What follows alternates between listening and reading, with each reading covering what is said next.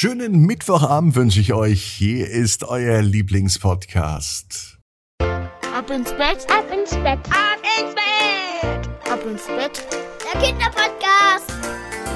Guten Abend, hier ist Ab ins Bett heute mit der 925. Gute Nacht Geschichte. Ich bin Marco und ich freue mich, dass wir gemeinsam in diesen Mittwochabend hineinstarten. Ich hoffe, ihr habt Lust dazu und seid bereit auch für das Recken und Strecken. Nehmt die Arme und die Beine, die Hände und die Füße und reckt und streckt alles so weit weg vom Körper, wie es nur geht. Macht euch ganz, ganz, ganz, ganz lang, spannt jeden Muskel im Körper an.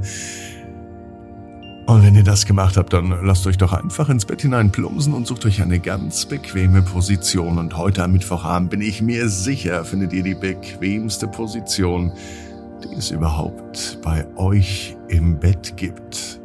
Hier ist die 925. Gute Nacht Geschichte für Mittwoch, den 8. März. Vera und das Vogelkonzert. Vera ist ein ganz normales Mädchen. Es ist ein ganz normaler Tag. Es kann sogar dieser Mittwoch sein.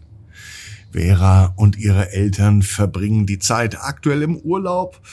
Sie sind in einem ruhigen Dorf, umgeben von Wäldern und von Wiesen. Es sieht so schön aus. Die Landschaft hier ist malerisch und Vera ist am liebsten den ganzen Tag draußen. Heute unternimmt sie eine Wanderung. Sie hört beim Wandern wunderschönes Vogelgezwitscher. Doch wo kommt dieses Vogelgezwitscher her? Vera beschließt, den Geräuschen hinterherzugehen. Sie folgt dem Gesang und läuft in den Wald hinein. Schließlich sieht sie eine Gruppe von Vögeln. Sie sitzen alle oben in dem Baum. Vera bleibt stehen und sie betrachtet ganz fasziniert, wie die Vögel ein Konzert aus verschiedenen Tönen und Melodien aufführen. Und sie lauschte dem Gesang. Dabei vergisst Vera die Zeit.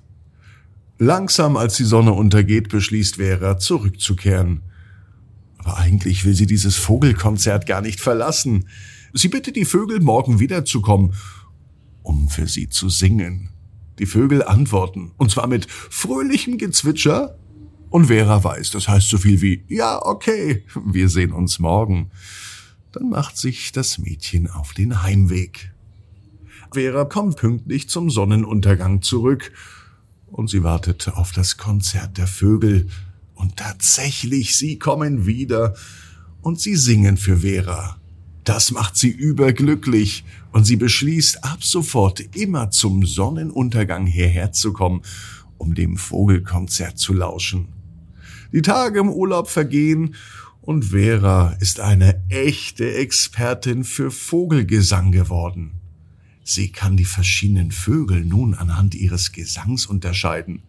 Und sie hat sogar eine kleine Liste der Vögel erstellt, die im Wald leben. Vera beschließt nun, all ihre Erkenntnisse mit ihren Eltern zu teilen. Und morgen nimmt sie die Eltern sogar mit in den Wald. Als sie nun das Vogelkonzert gemeinsam hörten, waren ihre Eltern genauso begeistert wie Vera.